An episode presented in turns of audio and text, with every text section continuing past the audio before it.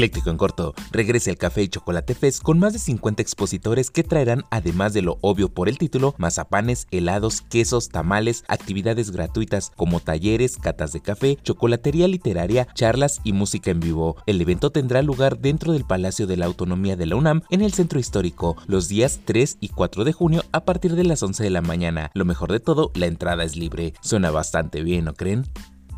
Por si te lo perdiste, una mujer en una camioneta abandonó a dos lomitos en una vía pública de Guadalajara, pero una familia captura el video donde corrían desesperados detrás de la camioneta para alcanzar a su dueña. Al encararla, ella dijo que solo era uno y que no lo subía porque se le hacía tarde para el hospital. La familia intentó denunciar el hecho a una patrulla y a pesar de que el abandono ya es causa de maltrato animal, este no hizo nada. Al final, la familia subió a los dos lomitos y los adoptaron, ya que tenían temor de que podría abandonarlos de nuevo en otra parte. Vaya, vaya, ¿cómo le llaman a este tipo de personas. A estos sí deberían de buscarlos en redes sociales y atacarlos con todo.